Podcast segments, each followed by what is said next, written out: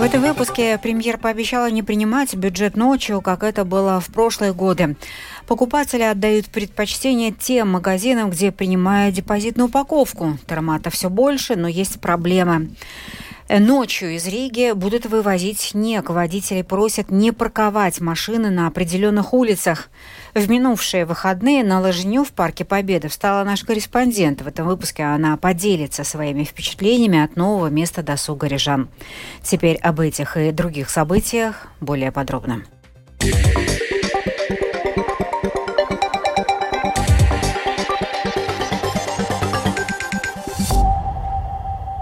В этом году бюджет э, Сейм не будет принимать ночью, пообещала премьер-министр Эвика Сылыня на пресс-конференции сегодня после совещания по вопросам сотрудничества. Она заявила, что бюджет планируется рассмотреть до 21.00. Однако, если станет ясно, что дебаты подходят к концу, заседание может продолжиться, Сылыня подчеркнула, что необходимо сделать все возможное, чтобы дебаты были содержательными и завершились в нормальное время. Напомню, в окончательном чтении Сейм планирует принять госбюджет 7 декабря. Коалиционная партия не ожидает, что Кришинис Каринч уйдет с поста министра иностранных дел в связи с использованием специальных рейсов, поскольку он использовал эти полеты в качестве премьер-министра – но уже ушел с той должности. В то же время полити... партия, образующая правительство, ожидает, что госканцелярия разработает четкий регламент, в каких случаях будет целесообразно использовать специальные рейсы на частных авиакомпаниях. Отвечая на вопрос о ее оценке требований оппозиции об отставке Каринша, премьер-министр и один из лидеров нового единства Эвика Сылыня подчеркнул, что Каринш уже подал в отставку, уйдя с поста премьер-министра. Но использование спецрейсов происходили прямо во время премьерства. В определенной степени его политическая ответственность за этот вопрос также исчерпана с его отставкой с поста премьер-министра в предыдущем правительстве, сказала нынешний премьер Эвика Сылыня. Коммерческие банки не согласны с позицией правительства Латвии о всеобъемлющей поддержке получателей ипотечных кредитов. Индивидуальный подход лучше. Об этом в эфире Домской площади сказал член правления Латвийской ассоциации финансовой отрасли Янис Бразовскис, приведя свои аргументы. До сих пор э, мы не видим из нашей статистики, что там какие-то э, большие проблемы э, с выплатой этих долгов у заемщиков, за что, конечно, большое спасибо от банков. У нас разногласия с, с политиками, которые все-таки говорят, что надо поддержать заемщиков, но мы действительно по нашим данным не видим, что нужен какой-то такой всеобъемлющая поддержка. А то, что поддерживать надо тех, у которых действительно есть трудности, да, мы согласны, это мы и делаем. По нашим данным, на данный момент это не, не превышало, по-моему, где-то процент или чуть больше из тех заемщиков, у которых действительно есть э, какие-то проблемы, они не могут выписать. За последнее время где-то порядка трех с половиной тысяч э, мы рассмотрели э, этих заявлений на то, что надо было пересмотреть. И там 56 только действительно мы констатировали, что там есть такие трудности, что там надо уже думать что-то. Что еще с этим, э, с поддержкой такой, если у вас есть такая всеобъемлющая поддержка, там нет индивидуального подхода. А, если в индивидуальных подходах надо засмотреть, кому-то надо проценты отложить, кому-то надо, может, основную сумму отложить. Э, так что э, только проценты, только, как там предлагается, на год, скажем, 2% на год, все равно это будет меньше, чем, ну, скажем, полпроцента, но на все, на весь период вашего займа. 94% домохозяйств Латвии уже используют депозитную систему для сдачи бутылок в магазинах. Однако часть владельцев маленьких магазинов по-прежнему недовольна существующей системой. Депозитная система действует в Латвии с февраля 2022 года. Сейчас, по меньшей мере, раз в месяц Тару сдает уже около 80% латвийцев. Это на 9 процентных пунктов больше, чем в прошлом году. Даже недовольные системой торговцы признают, покупатели отдают отдают предпочтение тем магазинам, где принимают депозитную упаковку. Подробнее об этом в сюжете Михаила Никулкина. Каждый житель Латвии сдал в тароматы в среднем 300 бутылок. Главным образом для того, чтобы вернуть депозитный платеж 10 центов, но жителям важна также и чистота окружающей среды, говорит директор логистики и инфраструктуры компании Депозита и Epacoima Operators Gatis Galleys и рассказывает о том, что система набирает обороты. Mēs papildus uzlikuši 304 jaunas таромата системā. Мы дополнительно ввели в систему 304 новых таромата, а это означает, что система с каждым днем становится все более доступной. Меняем менее мощные тароматы на более мощные, там, где мы видим, что спрос вырос. Мы установили первый в Латвии насыпной таромат. Это таромат большой мощности. Не надо засовывать по одной бутылке. Можно забросить до 100 упаковок, закрыть крышку, а дальше наблюдать, как таромат сам считает бутылки. Один такой таромат стоит на правом берегу реки, а второй мы планируем установить на левом. Кроме того, с декабря прошлого года, сдавая упаковку в таромат, полученные деньги можно пожертвовать на благотворительные цели, рассказывает Галлейс. Это помощь сеньорам, украинским детям в Латвии и приютам для животных. На благотворительные цели уже удалось собрать более 300 тысяч евро. В этом месяце появится также возможность пожертвовать деньги на реабилитацию и лечение тяжело больных детей. Депозитные упаковки должны принимать и в сельских магазинах, площадь которых достигает 60 квадратных метров. Председатель правления сети магазинов ЛАЦ Раймондс Окманис рассказывает, что в его управлении находится более 480 магазинов, 70% из которых маленькие. Торговцев не устраивают и 2,5 цента, которые сейчас нужно платить за прием упаковки от напитков, и то, что продавцам в маленьких магазинах приходится выполнять дополнительную работу. Если человек обслуживает клиентов у кассы, один продавец, и приносит тару, то ему нужно идти принимать тару. Это обычно происходит вручную. Это очень усложняет работу, создает дополнительную нагрузку для этих магазинов, и отдельные магазины закрываются только из-за этого требования выступали с предложением к Министерству охраны окружающей среды и регионального развития увеличить площадь магазинов, которые обязаны принимать тару до 200 квадратных метров. Предложение было подано прошлому министру, и если об этом не говорить, то это не значит, что проблема решена. Обычные торговцы стиснули зубы, как минимум владцы, и используют эту систему, потому что иначе, если не принимать тару, по закону полагается штраф в 10 тысяч евро. В свою очередь, директор информации инфраструктуры и логистики компании Депозита и Epacoimo Operators Gatis Galleys заявил, что есть маленькие магазины, которые сами вызываются принимать депозитные упаковки. Если министерство решит увеличить эту площадь, с которой нужно начинать принимать тару, то эта услуга будет ограничена для многих жителей Латвии. В сельской местности в принципе нельзя будет сдать тару, так как ни один магазин не будет ее принимать. Каждый магазин должен оценить, что для него важнее, что каждый пятый покупатель уйдет в другое место или что он все же готов обеспечить эту услугу. Нам она нужна потому, что мы хотим назад свои 10 центов, и если мой магазин этого не обеспечивает, то я пойду в другой. В Европе есть страны, например, Финляндия и Дания, где депозитные упаковки обязаны принимать все розничные торговцы. В свою очередь в Швеции и Нидерландах торговцы делают это на добровольной основе, так как юридической обязанности делать это у них нет. Михаил Никулкин, Дайна Заламане, служба новостей Латвийского радио. Сегодня ночью на нескольких улицах э, по всей Риге будут очищены парковки и вывезут снег. Об этом сообщила представитель Ригас Сатиксме Байба Барташевича Фелдмана. Уборка снега будет осуществляться на парковках, находящихся в ведении Ригас Сатиксме на улицах Кришьяня Барона, Тербетес, Элизабетес, Менес и Цесу. Будут очищены парковки на улицах э, Кришьяня Валдемара и Экспорта. Также будут очищены парковочные места между улицами Валмирес и Авоту, работу, в том числе улица Антенас и Баласта Дамбис.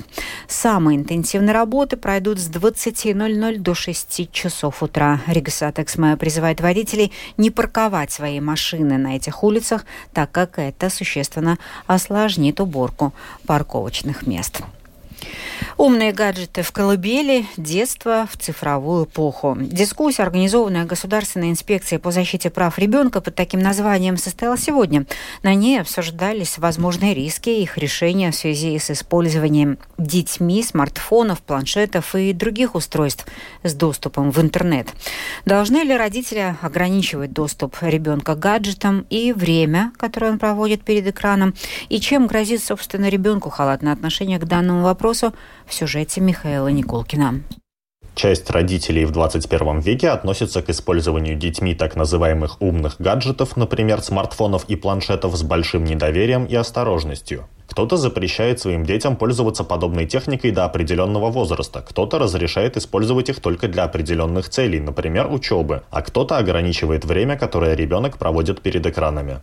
Однако есть и другие родители, те, кто использует мобильные устройства для отвлечения внимания детей, чтобы можно было заняться и своими делами, пока ребенок занят гаджетом. В ходе сегодняшней дискуссии нейропсихолог Анита Здановича рассказала, что для совсем маленьких детей умная техника может быть не полезна, даже если сам ребенок ей не пользуется. Diemžēl radiofrekvenču электромагнитские lauki. К сожалению, электромагнитные поля радиочастот, которые излучает устройство, находящееся в мобильной сети, являются достаточно смертоносным и опасным для мозговых клеток, особенно новорожденных и маленьких детей. Одна из причин – череп ребенка имеет более тонкую кость, поэтому это излучение интенсивнее доходит до мозговых клеток. Второе – это клетки просто очень чувствительны к любого рода токсичному воздействию, неважно, внутреннему или внешнему, также в мозге ребенка пропорционально намного больше жидкости, чем в мозге взрослого человека. И вода является отличным проводником тепла и электричества, которое дополнительно поглощает это излучение.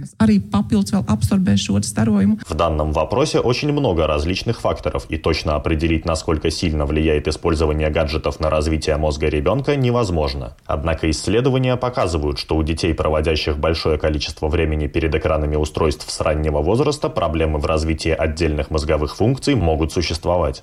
При этом в разных странах дети начинают пользоваться умными устройствами в разном возрасте. Об этом свидетельствуют наблюдения Центра безопасного интернета, рассказала его директор Майя Катковска.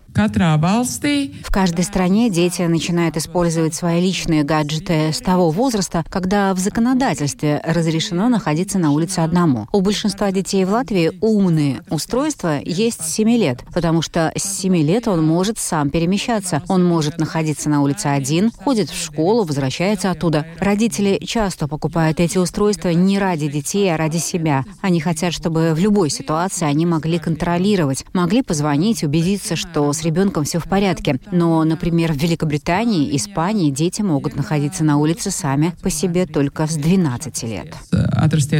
Стоит отметить, что не все считают, что использование гаджетов несет детям лишь вред. Во-первых, родитель может очень детально ограничить доступ ребенка, разрешив использование только определенных программ, сайтов или, например, категорий видео. Существует множество обучающих игр и приложений для детей разных возрастных категорий. Эксперты также считают, что при правильном балансе и начиная с определенного возраста, не ранее 5-7 лет, умные устройства могут оказать положительное влияние на развитие ребенка. Директор Центра безопасного интернета Майя Катковска посоветовала родителям ознакомиться с материалами на сайте организации Дрожс Интернет. Там можно найти множество материалов о том, как разговаривать с детьми об интернете и связанных с его использованием рисках. Михаил Никулкин, служба новостей Латвийского радио. В Риге открылась трасса для беговых лыж в Парке Победы. Неделя предстоит снежная, и здесь теперь можно не только покататься на лыжах, как преобразился Парк Победы этой зимой, расскажет Галина Грейтона, которая побывала там на выходных. Территория Парка Победы приобрела другой вид. Здесь появились элегантные мостики, снежные горки, арки, есть пруд, высажены молодые деревца и поставлены новые столбы с фонарями. Кроме лыжной трассы есть и пешеходные дорожки. Уже с 9 утра здесь много лыжников. Как вам новая трасса? Очень хорошая. Уже опробовали? Да, да, два круга проделала. Есть горки, есть спуск с горы. Природа очень красивая, просторно. Лыжи удобные? Очень. И мне дали совсем новые сапоги. Очень удобные. Активно можно свободное время провести. Спасибо, Рига с дома. Молодого человека спрошу, как опробовали горки? Попробовал. Очень сложно забраться и упал. Да?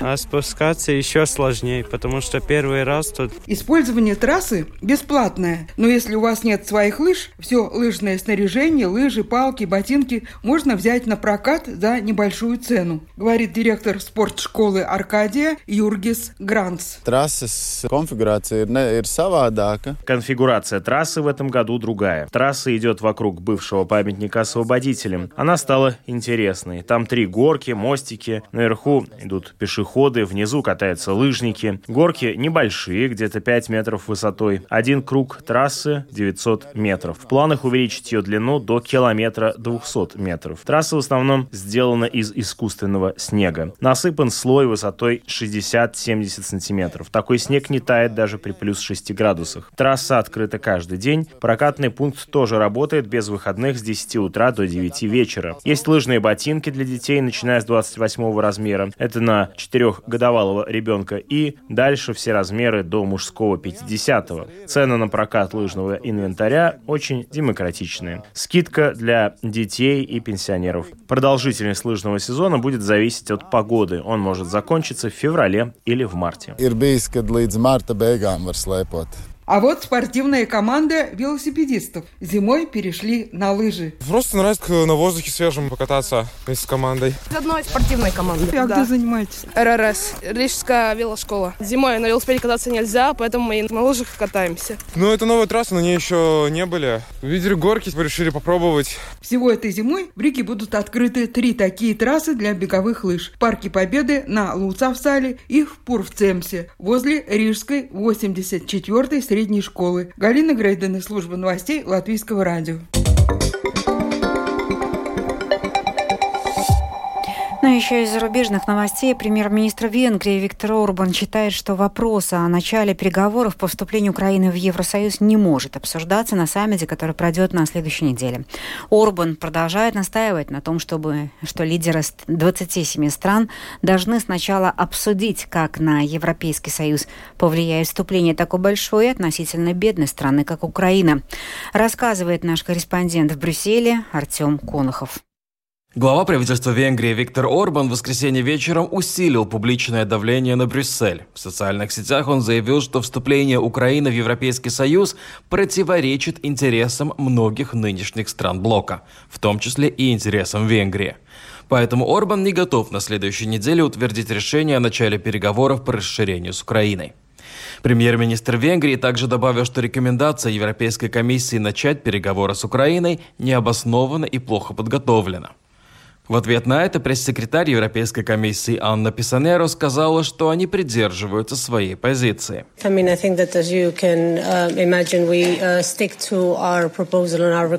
Мы продолжаем придерживаться нашего предложения и наших рекомендаций. Нет, мы не считаем это предложение необоснованным. Мы считаем, что Украина проделала впечатляющую работу как с точки зрения скорости, так и с точки зрения содержания. Наш председатель неоднократно это подчеркивала. Теперь государства ЕС должны принять решение на основе нашего пакета пакета расширения. Uh, Орбан и ранее заявлял, что перед тем, как принять решение о начале переговоров по вступлению Украины в ЕС, нынешним странам блока надо обсудить все плюсы и минусы такого решения. В том числе речь идет о будущем сельскохозяйственной политике, о фондах Кагейзии, о способе принятия решений и так далее. Для того, чтобы попытаться найти общий язык, председатель Евросовета Шарль Мишель недавно посетил Будапешт. Разговор с Орбаном занял несколько часов, но, судя по всему, никаких результатов не принес. Если решение о начале переговоров с Украиной будет отложено, то для Киева это станет неприятным сигналом. Такой ситуацией воспользуются и российские пропагандисты. Артем Конохов, Латвийское радио, Брюссель. Ну и в завершение выпуска о погоде в Латвии на вторник, 5 декабря. Yeah. В ближайшие сутки будет облачно, местами с прояснениями. Ночью на большей части территории, а днем в отдельных районах небольшой снег, дороги будут скользкими. Также ночью в отдельных районах туман, ухудшение видимости, слабый ветер, температура воздуха ночью минус 7, минус 12, на побережье 2-7 градусов мороза, а днем минус 4, минус 8 на западе, от минус 1 до минус 4. В Риге облачное, изредка с прояснениями. Ночью временами снег, днем без существенных осадков. Улицы и тротуары будут будут скользкими. Слабый ветер, температура воздуха ночью в столице минус 5, минус 7. Завтра днем 3-4 градуса мороза. Медицинский тип погоды второй, благоприятный. Это была программа «Сегодня в 19, 4 декабря». Продюсер выпуска Дмитрий Шандро провела Юлия Михайловская. Yeah.